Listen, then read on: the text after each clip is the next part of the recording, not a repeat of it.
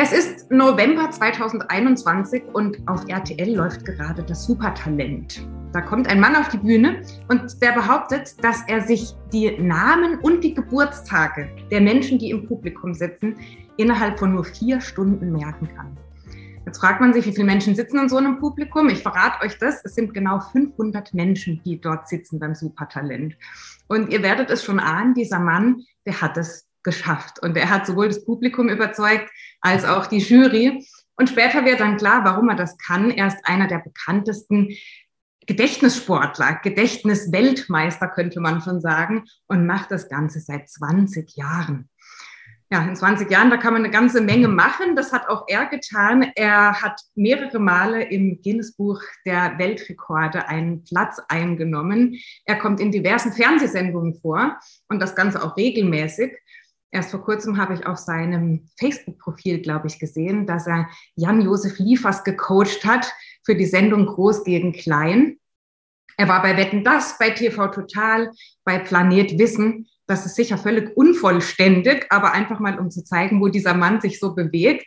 Und spannend für mich ist, dass sein Wissen und das, was er den Menschen mitgibt, auf einem ganz großen und tiefen Fundament ruht. Er ist nämlich Neurowissenschaftler und zwischenzeitlich auch Autor, hat also über seine Gedächtnisleistungen das ein oder andere Buch geschrieben, von dem habe ich mir sagen lassen, auch ein Bestseller mit dabei ist. So, und jetzt komme ich zu dem spannenden Teil, der für mich so spannend ist. Seine Mission ist es, Menschen beizubringen, was man mit dem Gedächtnis machen kann. Und das finde ich so spannend, dass ich gesagt habe, diesen Mensch möchte ich kennenlernen. Ich möchte wissen, wie das alles funktioniert. Und deswegen ist er heute hier im Denkraum. Herzlich willkommen, lieber Dr. Boris Nikolai Konrad. Grüß dich. Hallo, vielen herzlichen Dank für die Einladung. Sehr gerne. Lass uns bitte, Boris, mit deiner Mission starten. Menschen beibringen, was man mit dem Gedächtnis machen kann. Was steckt da dahinter und wo können wir das überall nutzen? Warum ist das so wichtig? Was steckt dahinter, hast du ein bisschen zusammengefasst mit meiner Bio, wie man so schön sagt. Ich war in der Schule ganz gut, aber auch jetzt weit weg vom Besten und auch nicht sehr fleißig. Und ich habe mhm. dann tatsächlich erst so Richtung Abitur davon gehört, dass man tatsächlich sein Gehirn anders verwenden kann, indem man Gedächtnistechniken benutzt und dass das Lernen einem dann sehr viel leichter fallen soll. Da war ich genauso skeptisch, wie du jetzt auch gerade guckst, weil es kommt dann erstmal komisch vor. Wieso sollte ich als erwachsener Mensch, in meinem Fall junger erwachsener Mensch, Alter ist eigentlich egal, lernen können, mein, mein Gehirn anders einzusetzen? Das mhm. klingt nicht intuitiv. Ich habe es trotzdem ausprobiert. Ich habe gemerkt, es hat bei mir funktioniert. Bin darüber zum Gedächtnissport gekommen. Und die Frage blieb so ein bisschen stehen, warum wusste ich das nicht schon viel eher? Warum weiß das nicht jeder? Warum macht es nicht jeder und jede? Und daraus habe ich eben meine Mission gemacht, das Ganze nicht nur wissenschaftlich zu erforschen, sondern auch zu kommunizieren, zu trainieren, den Menschen zu zeigen, man kann tatsächlich lernen, sein Gehirn anders einzusetzen. Und ja, das lohnt sich. Inwiefern lohnt sich das, Boris? Also Namen merken, ja, das ist doch für viele sowas, was irgendwie cool ist und Mensch, was der sich alles merken kann. Wo kann man das im Alltag einsetzen?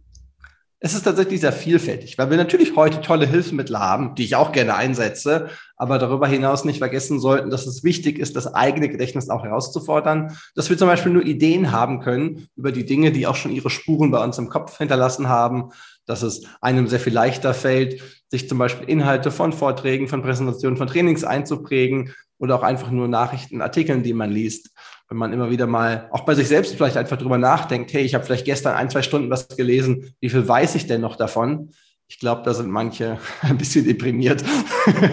Und da kann man tatsächlich eben was machen. Du hast den Begriff Spuren hinterlassen verwendet. Inwiefern hinterlässt das Spuren im Gehirn? Ich fange mal ganz einfach an und wenn du mehr wissen willst, fragst du nach. In der Hirnforschung unterscheiden wir drei verschiedene Gedächtnis- Prozesse so auf der Zeitebene. Das erste greift wirklich direkt bei den Sinnen an. Das ist dann fast mehr ein Filtern der Informationen, die reinkommt und einen Platz bekommt.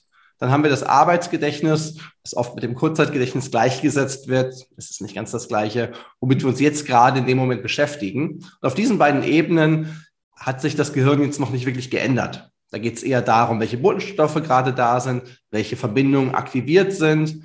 Aber wenn es dann wirklich um das Merken über einige Minuten hinausgeht, sind wir eigentlich schon beim Langzeitgedächtnis. Und das passiert eben tatsächlich dadurch, dass im Gehirn sich neue Verbindungen, neue Verknüpfungen ergeben.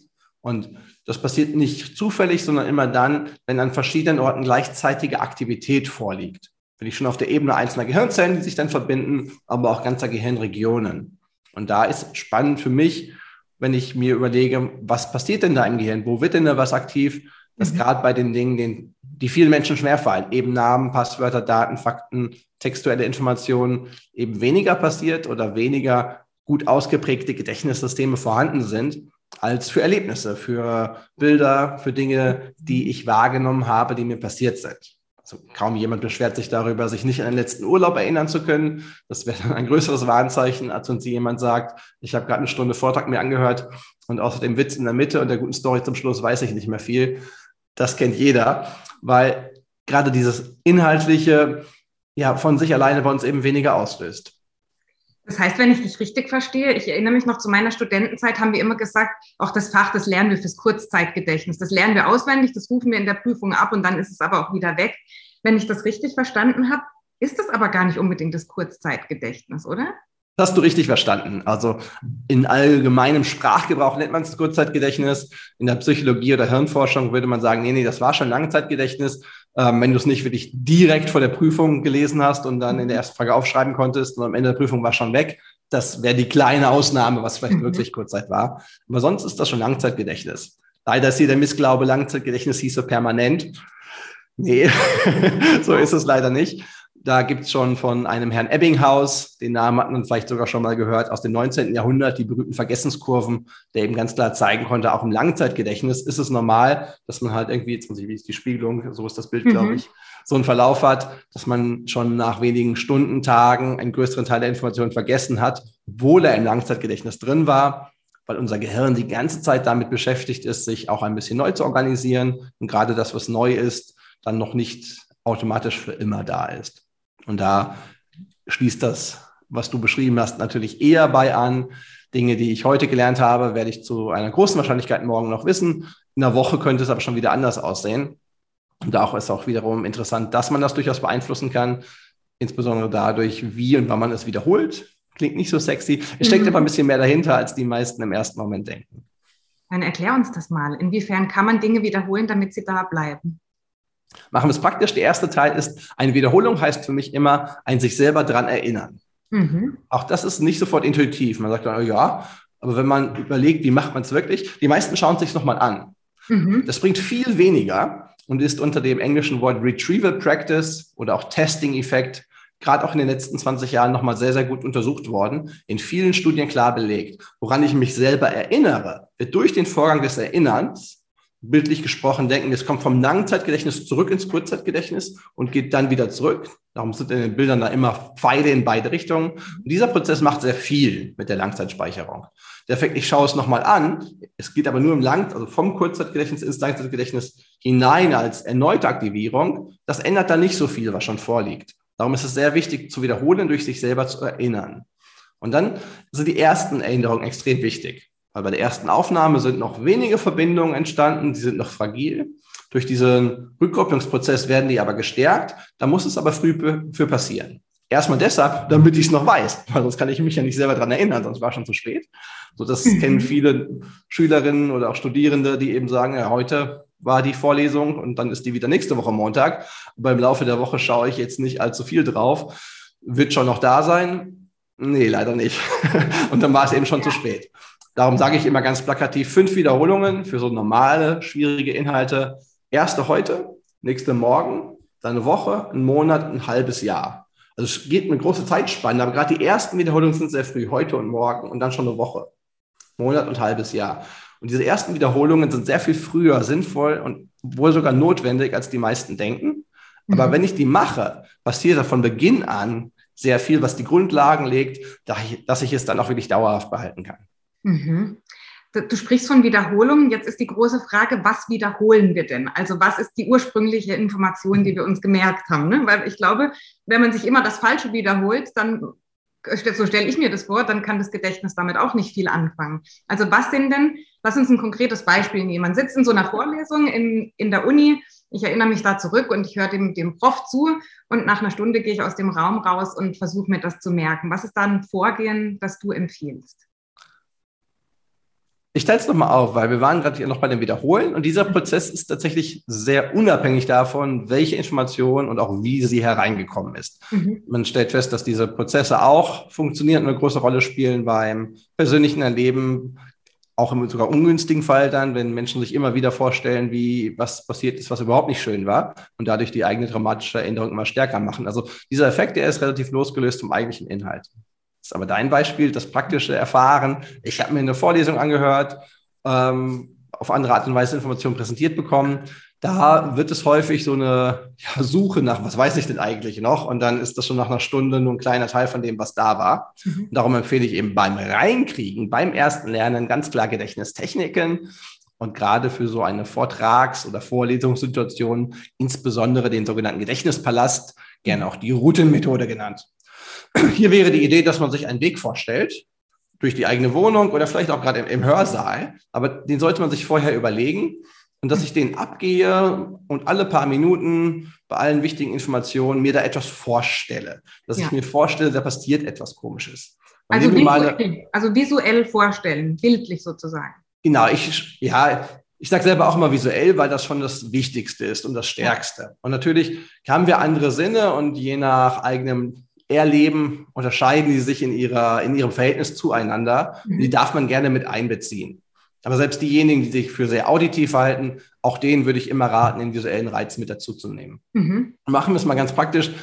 Jetzt noch ohne Gedächtnistechnik. Wir haben eine völlig verrückte Vorlesung. Heute läuft irgendwie alles anders und direkt am Anfang der Stunde ähm, kommt jemand zur Seite rein in irgendeiner lustigen Verkleidung. Mhm. Und dann nach fünf Minuten steht einer in der ersten Reihe auf und ruft irgendwelche politischen Parolen rein, wo er offensichtlich darauf gewartet hat. Und nach zehn Minuten fällt einer in der Mitte vom Raum um. Und nach einer Viertelstunde äh, malt die dozierende Person irgendwas sehr Unangebrachtes an die Tafel. Wenn ich nach dieser Vorlesung nach Hause gehe, könnte ich wahrscheinlich die kompletten 60 Minuten nahezu im Minutentakt ja, jemand anders erzählen, was heute alles passiert ist. Mhm. Wenn ich mir diese Bilder aber nur im Kopf mache, eigentlich war es doch die mehr oder weniger spannende Vorlesung wie immer. Mhm. Aber es ist im Kopf passiert, bleibt das genauso gut drin. Und jetzt passiert da halt nicht irgendein Quatsch einfach so, sondern was ich mir vorstelle, hat einen Bezug zu dem Inhalt, zu den Sachen, die ich mir eigentlich einprägen möchte. Und da ja, muss man sich natürlich irgendwelche Brücken bauen, die dann einfach ausreichen, dass ich weiß, wofür es steht. Das muss dann längst nicht jedes Detail sein, darum geht es ja gar nicht. Mhm. Wenn ich jetzt zum Beispiel mein eigenes Beispiel von gerade nehme und sage, okay, ich habe heute eine Vorlesung gehört, ich unterrichte hier bei uns an der Uni ja auch, wo es vielleicht dann um Gedächtnissysteme ging, neuronale Grundlagen von Gedächtnisleistungen. Ähm, so eine der Vorlesungen, die ich dann halten darf. Dann würde jemand, der da drin sitzt, vielleicht sich am Anfang vorstellen, dass diese Tür aufgeht und derjenige, der verkleidet ist, ist verkleidet wie eine Uhr. Weil es mhm. ging ja um zeitliche Dimensionen. Und ähm, dann die drei Dimensionen. Diese Uhr hat aber nicht zwei Zeiger, sondern drei. Und der eine bewegt sich ganz langsam, das war das Langzeitgedächtnis. Mhm. Der andere bewegt sich immer in kurzen Sprüngen, das war das Kurzzeitgedächtnis. Und der dritte Zeiger, der sieht irgendwie ganz komisch aus. Der ist irgendwie, hat so, so ein leidendes Gesicht, weil der ist äh, sensorisch völlig überbelastet, weil das war das sensorische Gedächtnis. Völlig absurdes Bild, bleibt aber im Kopf. Und ich weiß jetzt aber, ich habe mir das nicht einfach so gemacht. Wenn ich jetzt später dran zurückdenke und sage, da kam ein komischer Typ verkleidet wie eine Uhr mit drei Zeigern rein. Nee, natürlich nicht. Aber klar, es ging los mit Kurzzeitgedächtnis, Langzeitgedächtnis und sensorischem Gedächtnis. Und dann kann ich damit immer noch was verbinden. Wahrscheinlich reicht das Bild alleine schon aus, dass mir jetzt auch wieder mehr einfällt mhm. als ähm, nur dieses Bild, dass ich jetzt auch schon wieder weiß, Moment, Kurzzeitgedächtnis war deshalb auch interessant, weil es sich vom allgemeinen Sprachgebrauch unterscheidet und schon nach wenigen Minuten wieder weg ist und muss mir dafür nicht ein extra Bild machen.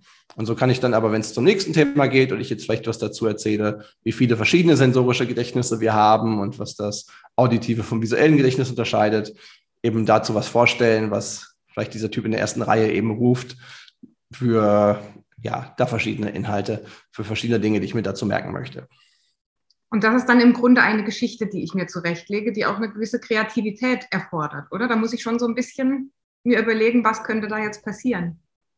Ist das Schöne, dass ich jedem Menschen diese Kreativität unterstellen möchte, ja. insbesondere auch denen, die sie bei sich selbst nicht sehen. Mhm. Weil die Kreativität hier nicht weiße Seite denkt dir was aus ist. Das ist nicht die Kreativität, die wir vielleicht bei Künstlern oder auch Autorinnen sehen, denen wir dann sagen, du musst aus dem Nichts was erzeugen, sondern es ist ja schon was da. Der Ort, wo es passiert, ist schon vorgegeben.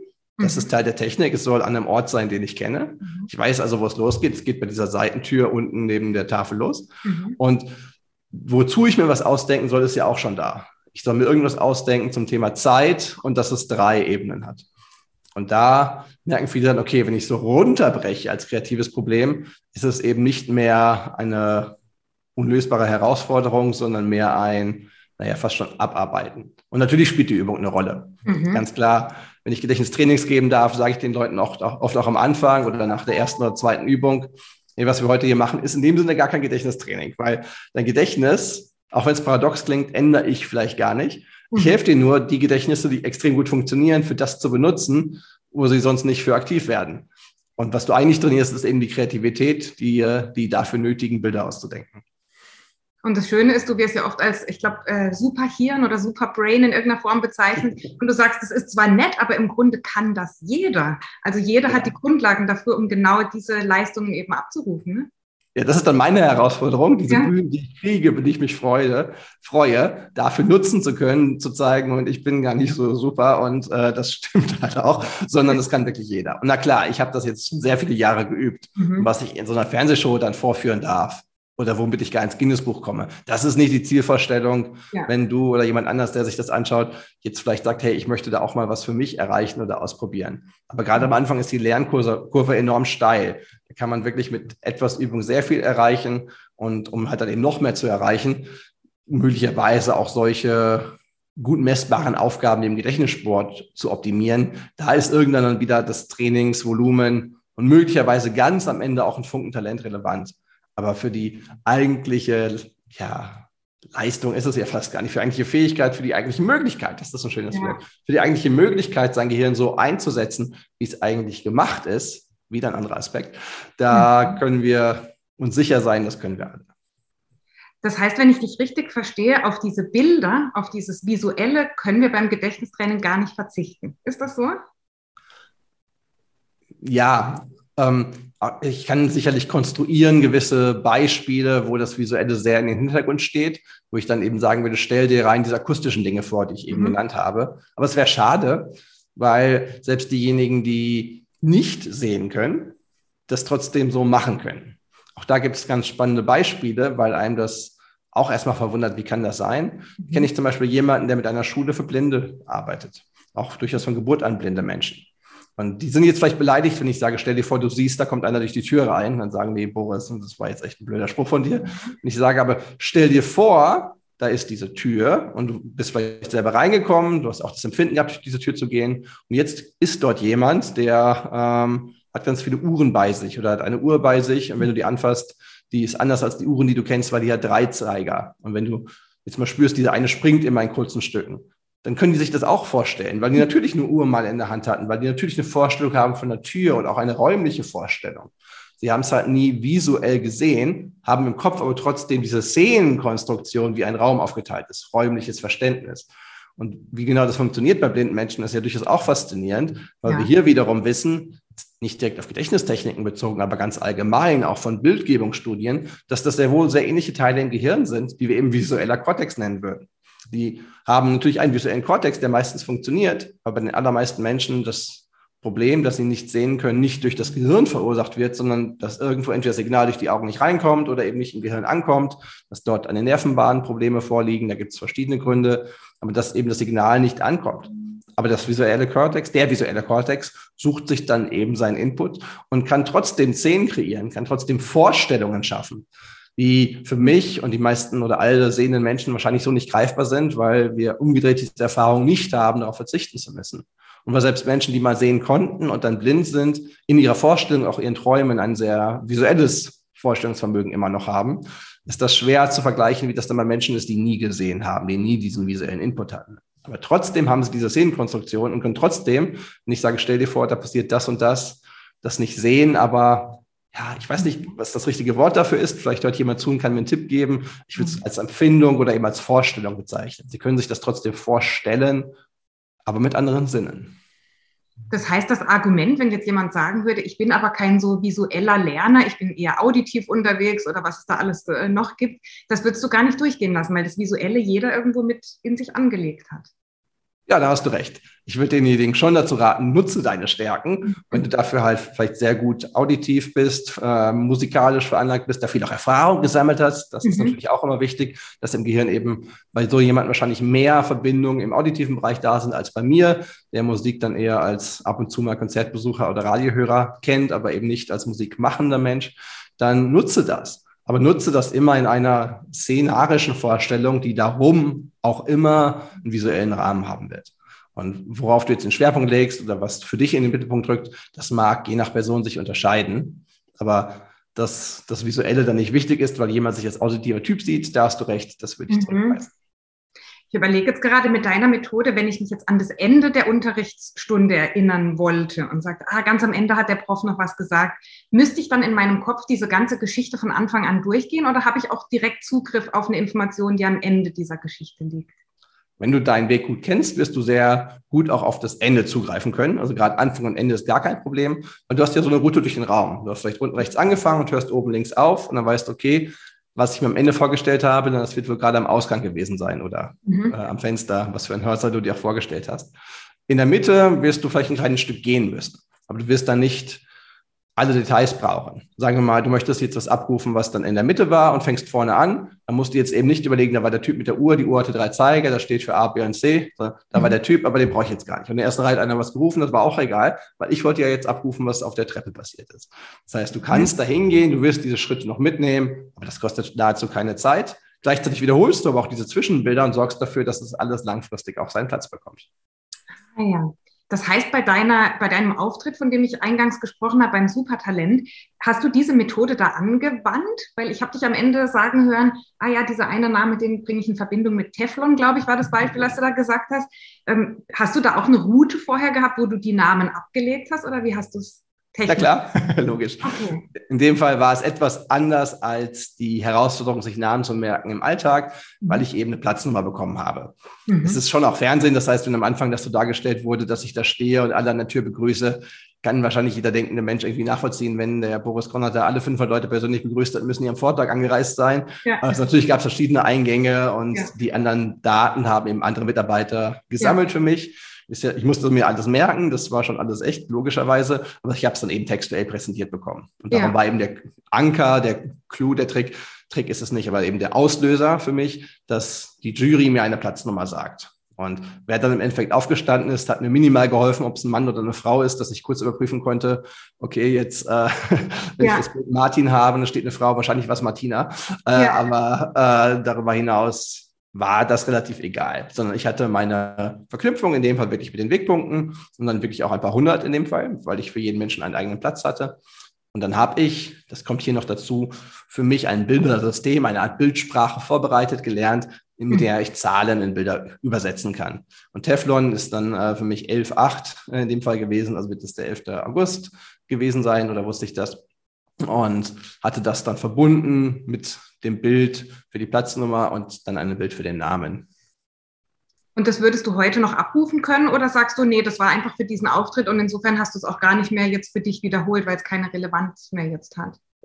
Ich, ich äh, noch jetzt sofort einen Hilfe- Namen im Kopf und probiere gerade mein eigenes Bild zu bestätigen, weil ich es seitdem nicht äh, systematisch wiederholt habe. Ich hatte die Sendung natürlich dann schon nochmal gesehen, das heißt dadurch indirekt wiederholt, ähm, die, die dann abgefragt wurden. Ich glaube, dass es äh, Florian war, dass, es, es, ähm, dass ich dann noch Flöhe auf dieser Herdplatte habe tanzen sehen.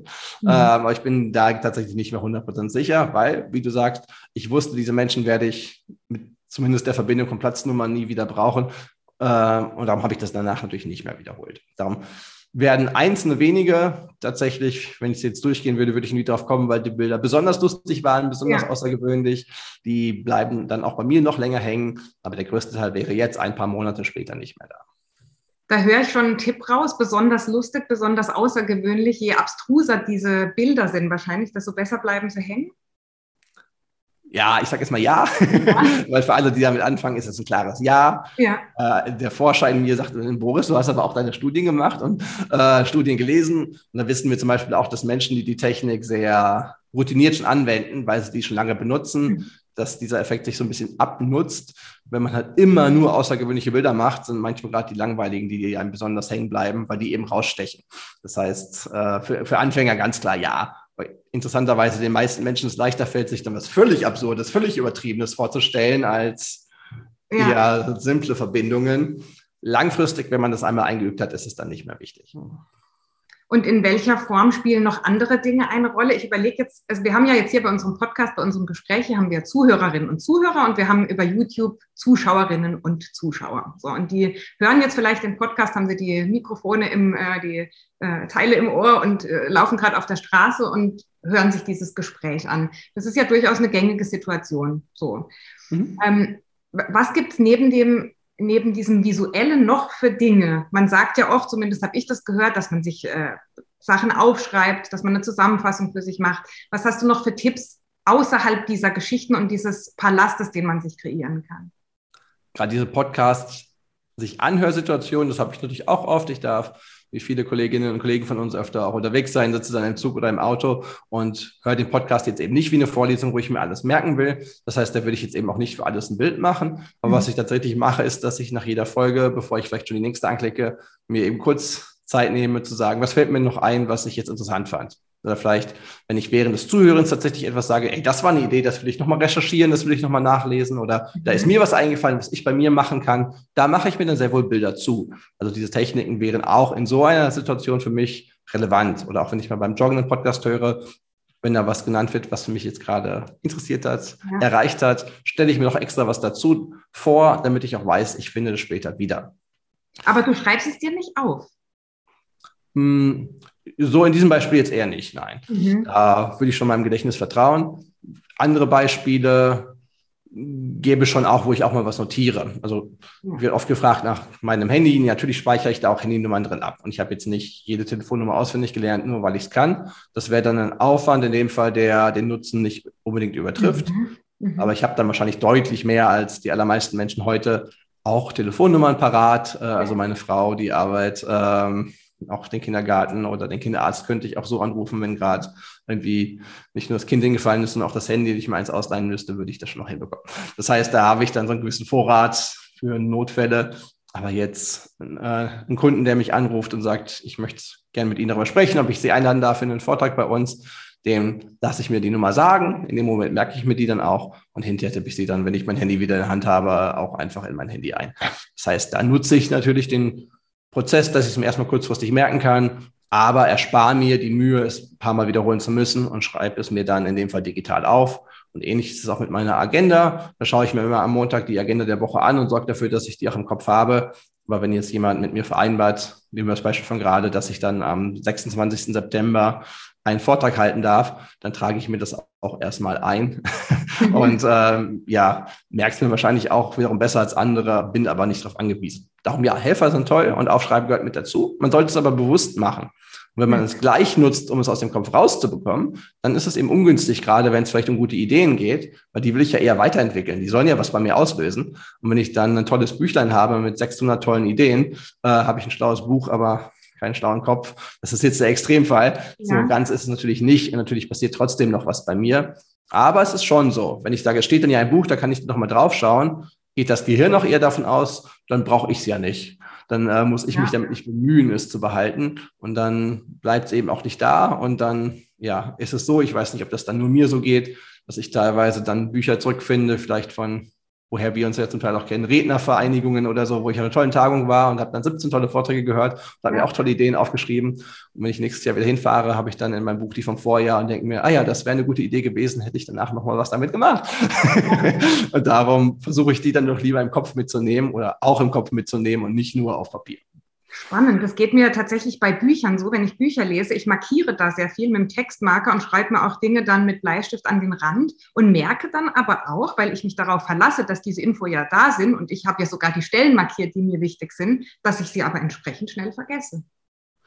Ja, da gibt es tatsächlich Studien, dass dieses Markieren eher eine der ungeeignetsten Lernmethoden ist. Okay. Das heißt, das Markieren kann eine gute Idee sein, um hinterher sehr viel schneller das nochmal überfliegen zu können, sofort ja. die Stellen zu finden. Wenn ich das aber nicht mache, sondern denke, es wäre eine Gedächtnistechnik, dann liege ich leider falsch. Da zeigen viele Vergleichsstudien, dass das, was auch Studierende, um die geht es oft in diesen Studien, denken, dass das auch dem Lernen hilft. Nein, tut es nicht.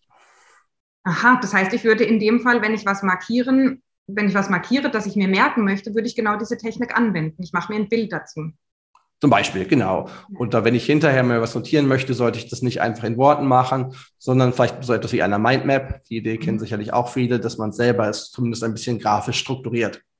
Auch da gibt's wieder die, die sagen, ich kann aber nicht toll zeichnen und vielleicht sich überfordert fühlen, weil sie mal so einen Mind-App-Kurs gemacht haben und die Trainerin oder der Trainer konnte ganz toll zeichnen, auf jedem Ast war noch ein tolles Bild dabei. Und dann machen sie es nicht, weil sie denken, ich kann aber nicht toll zeichnen. Ich kann auch nicht toll zeichnen, meine Mindmaps kann wahrscheinlich nur ich selber lesen, weil auch meine Handschrift nicht schön ist und trotzdem hilft es mir einfach, dem Ganzen eine Struktur im Kopf zu geben.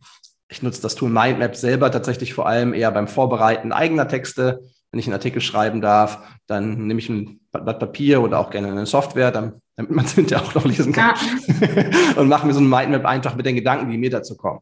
Ohne dann nachzuschlagen, erstmal so eine Struktur zu haben. Das hilft aber auch sehr gut, wenn man vielleicht was gelesen hat in einem Buch und sich selber dann nochmal klar machen möchte, was habe ich eigentlich dafür mitgenommen, was weiß ich eigentlich noch.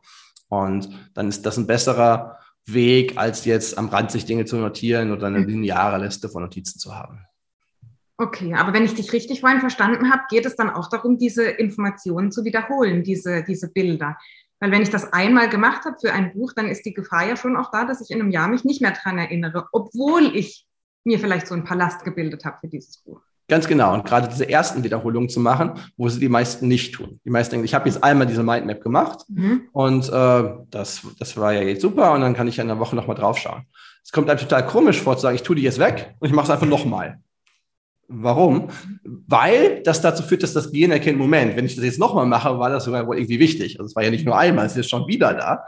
Und da mhm. zeigen wirklich Studien, dass dieser Effekt ist wirklich, wirklich groß. Darum bringe ich ihn einfach nochmal ein und wiederhole ihn, obwohl wir ihn schon hatten. Nutze genau das Prinzip, dass ganz klar gezeigt ist, wenn das gerade am Anfang, vielleicht sogar am ersten Tag, nicht nur ein, zwei, sogar vielleicht sogar ein drittes Mal dann vorkommt, dass ich mich selber daran erinnert habe, dass dann im Schlaf danach, in den Zeiten, wo ich gar nicht bewusst damit tätig bin, mich nicht bewusst damit beschäftige, dass dann diese Verbindungen gebaut werden, dass es wirklich ins Langzeitgedächtnis reingeht. Und schon nach einer Woche habe ich dann wirklich Unterschiede, die extrem ungewöhnlich sind für psychologische Studien. Auch wenn ich bei textuell präsentierten Inhalten, da gibt es eine ganz tolle Studie, der erste Autor heißt Karl Picke, das ist in Science publiziert worden, einen höchsten Journale, kann man entweder jetzt googeln, Kapitel äh, Science und lernen oder mir auch gerne schreiben, ich schicke es euch zu.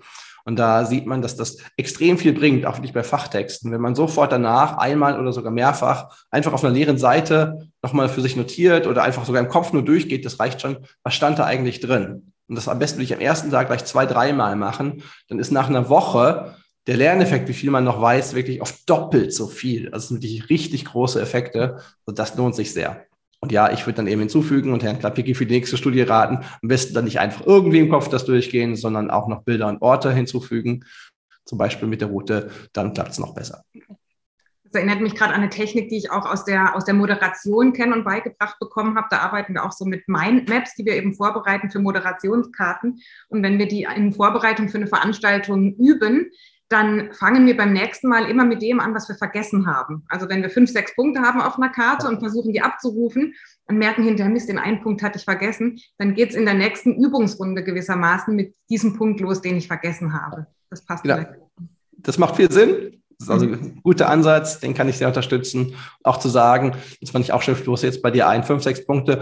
So eine Mindmap muss nicht immer äh, alles beinhalten. Also wenn ich mhm. vielleicht verschiedene Teilmoderationen habe, dem Beispiel, kann ich mir auch, da gibt es ja auch sowas wie, wie die Sterne, die man sich dann macht, einfach nur ähm, eine Handvoll Punkte nehmen, wie, wie eine Mini-Mindmap. Also brauche ich nicht eine Mindmap für den kompletten Kongress, den ich jetzt moderieren wäre, werde über zwei Tage, sondern viele kleine und habe dann jeweils einen Einstiegspunkt weil das Ganze ja auch unterbrochen ist in verschiedene Sitzungen, dass ich halt nicht bei der siebten Moderation äh, alles durchgehen muss, wie wir vorher hatten, sondern einfach weiß, das ist jetzt diese kleine Karte in meinem Kopf, das ist dieses ja. kleine Bild, diese kleine Szene, wo die fünf, sechs Punkte einfach drin sind, die jetzt wichtig sind, die jetzt für Namen, Ankündigung äh, oder den nächsten Programmpunkt stehen.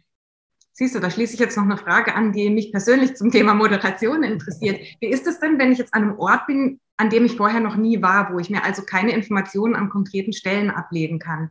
Wo lege ich mir die dann ab? In deinem Büro, in deiner Wohnung, in einem schönen Park, in einem Ort, den du mit Entspannung verbindest. Ich habe Orte an Urlaubsorten, da war ich nur einmal in meinem Leben. Aber wenn ich jetzt zum Beispiel Bilder ablege im Ferienhaus in Kroatien, wo ich direkt nach der Schulzeit war. Das war meine dritte Route, also eine meiner allerersten. Dann denke ich auch wieder an äh, Party und Strand zurück und habe auch noch ein gutes Gefühl dabei.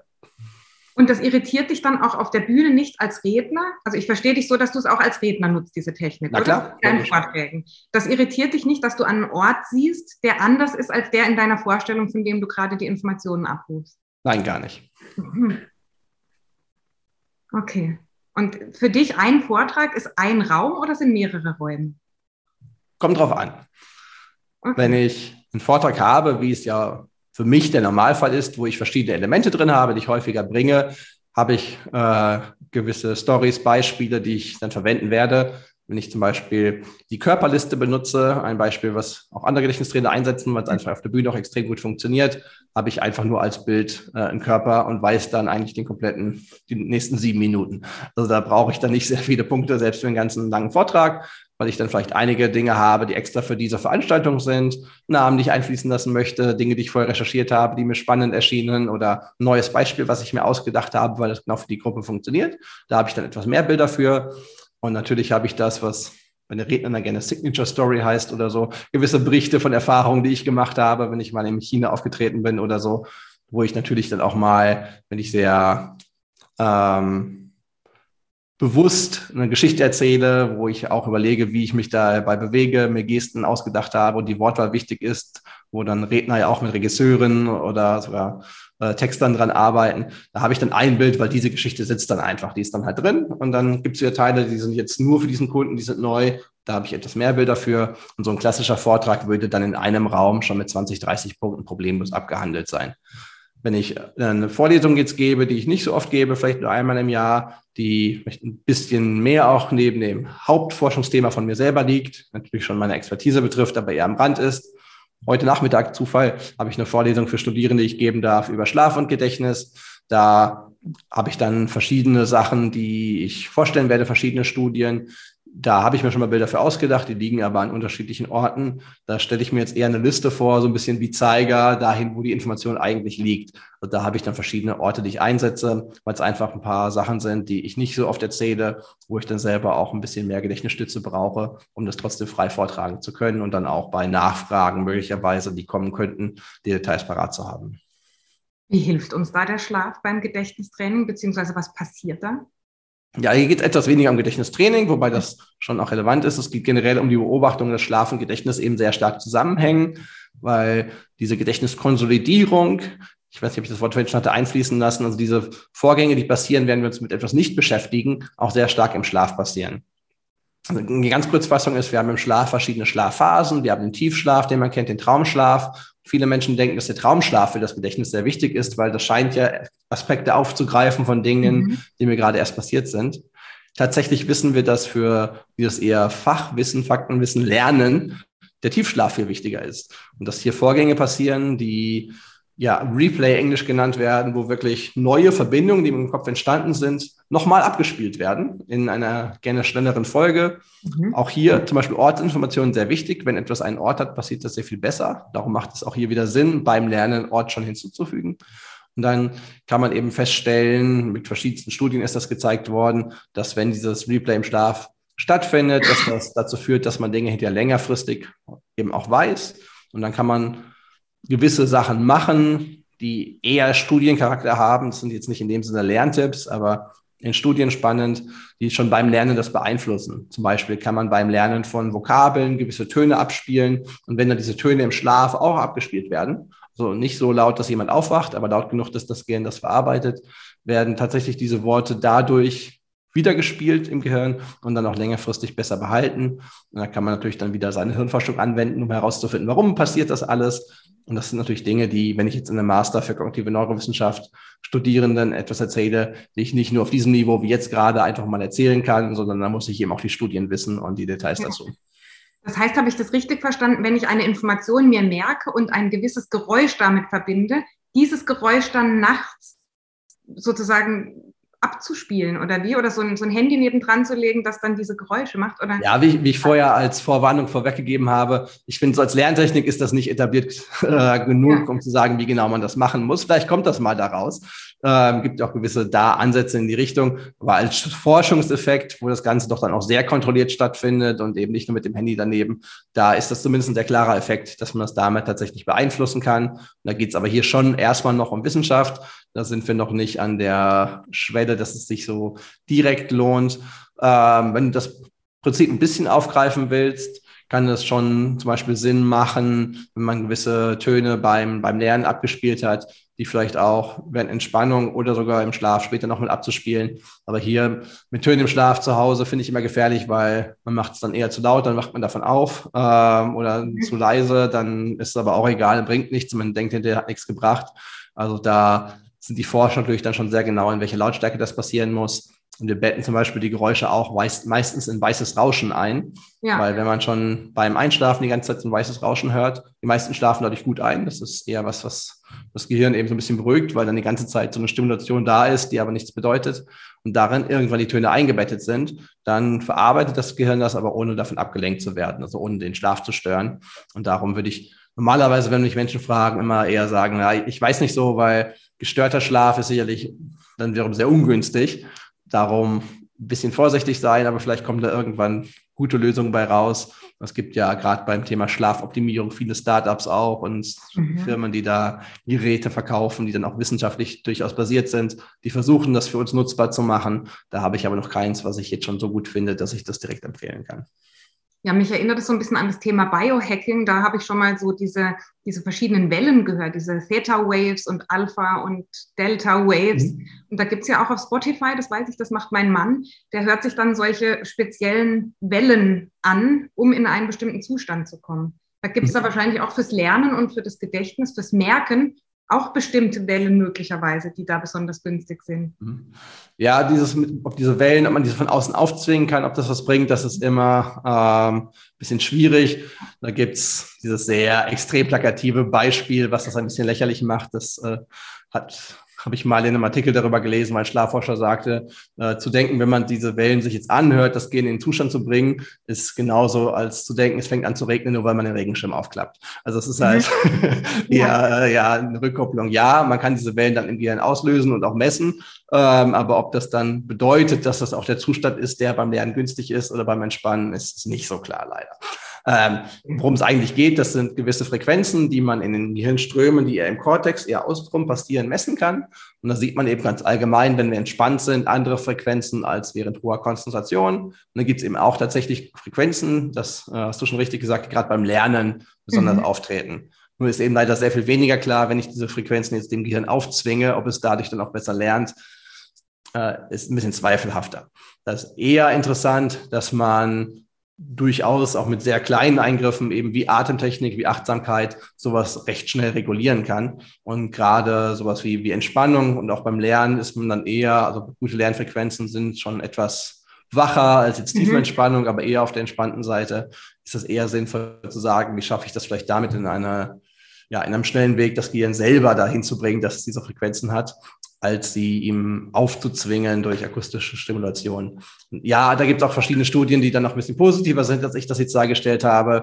Ja. Ähm, bei mir bleibt es, dass diese Binaural Beats, wie es dann häufig genannt wird, ich das Gefühl habe, dass sie wissenschaftlich nicht sehr stark unterbaut sind, sagen wir es mal so, ein bisschen vorsichtig eingeschränkt. Aber wer selber damit positive Erfahrungen gemacht hat, ist natürlich super, äh, weil man natürlich für sich dann einen Weg gefunden hat. Und das ja. ist dann ja gut, darum geht es ja eigentlich. Darum würde ich niemandem abraten, wer das lange macht, trainiert sich im Endeffekt eigentlich selber dahin zu kommen, ja. ähm, auch wenn der Weg, die Stimulation vielleicht dann mehr ein Placebo oder äh, ein kleines Hilfsmittel nur ist, um das selber im Endeffekt zu erreichen. Ja, prima. Das heißt vielleicht noch zum Abschluss, Boris, wie sieht so eine ideale Lernumgebung für dich aus? Wenn jetzt jemand sagt, okay, ich beginne vielleicht gerade ein Studium oder ich möchte mir, schaue mir in Zukunft irgendwie einen sechswöchigen Online-Kurs an und möchte mir was einrichten zu Hause. Was sind noch so ein paar abschließende Dinge, wie man so ein Umfeld gestalten kann? Hm, generell ist ruhig schon besser für, für Konzentration und Lernen. Das ist akustisch gemeint, wobei es da auch ein bisschen darauf ankommt, was man selber gewöhnt ist. Also wer mhm. jetzt einfach gewöhnt ist, vielleicht schon seit Jahren auch immer in einem lauten Raum zu arbeiten oder immer Musik zu hören beim Arbeiten äh, und jetzt sagt, ich mache jetzt noch eine Weiterbildung und einen intensiven Kurs und da muss jetzt aber alles ruhig sein, der wird sich damit eher dann überfordern, weil dann jedes Knacken, jedes Knarzen einen ablenkt, weil mhm. man das mhm. nicht gewöhnt ist. Also auch da so ein bisschen, was ist die eigene Vorliebe, die eigene Erfahrung, das mit einfließen zu lassen. Die Ruhe aber auch visuell. Also ich versuche meine eigenen Lernräume auch dann visuell eher ruhig zu gestalten. Ähm, also so ein Kinderzimmer, wo dann 17 verschiedene Poster an der Wand hängen, ist dann halt dann manchmal ungünstiger, äh, als dann doch den, den ruhigen Raum zu haben. Ein Tipp, der vielleicht manchen dann weniger kommt, um den nochmal einfließen zu lassen, wäre aber auch bewusste Abwechslung. Zu sagen, okay, das ist jetzt ein intensives Lernthema. Ich lerne das aber nicht immer nur an meinem Lernort, mhm. weil hinterher will ich es ja auch woanders abrufen können. Also wenn ich jetzt einen Online-Kurs mache und bin vielleicht Trainer, lerne eine neue Trainingsmethode, ähm, wenn ich die alle am Schreibtisch super gut weiß, äh, aber nicht mehr abrufen kann, wenn ich in dem Hotelseminarraum stehe, wo eben doch die Klimaanlage läuft und äh, jemand lustige Wellen an die Wand gemalt hat, weil er dachte, das wäre eine gute Idee, äh, dann kann ich es nicht mehr so gut abrufen, weil ich zu stark einen Kontext habe. Tatsächlich ist Kontext für unser Gehirn sehr wichtig. Und wenn sich das dann sehr unterscheidet, kann das schwierig werden. Und das leben auch Studierende, das äh, kriege ich immer wieder mit, die dann in der mündlichen Prüfung auch sagen, ich komme jetzt echt nicht drauf, aber ich habe es wirklich gelernt, am Schreibtisch wusste ich es immer, äh, kann ich noch versuchen. Dann stell dir doch mal vor, mach mal kurz die Augen zu, ich gebe dir eine Minute, stell dir mal vor, du sitzt gerade am Schreibtisch. Das mhm. kann schon mal ein bisschen denen helfen.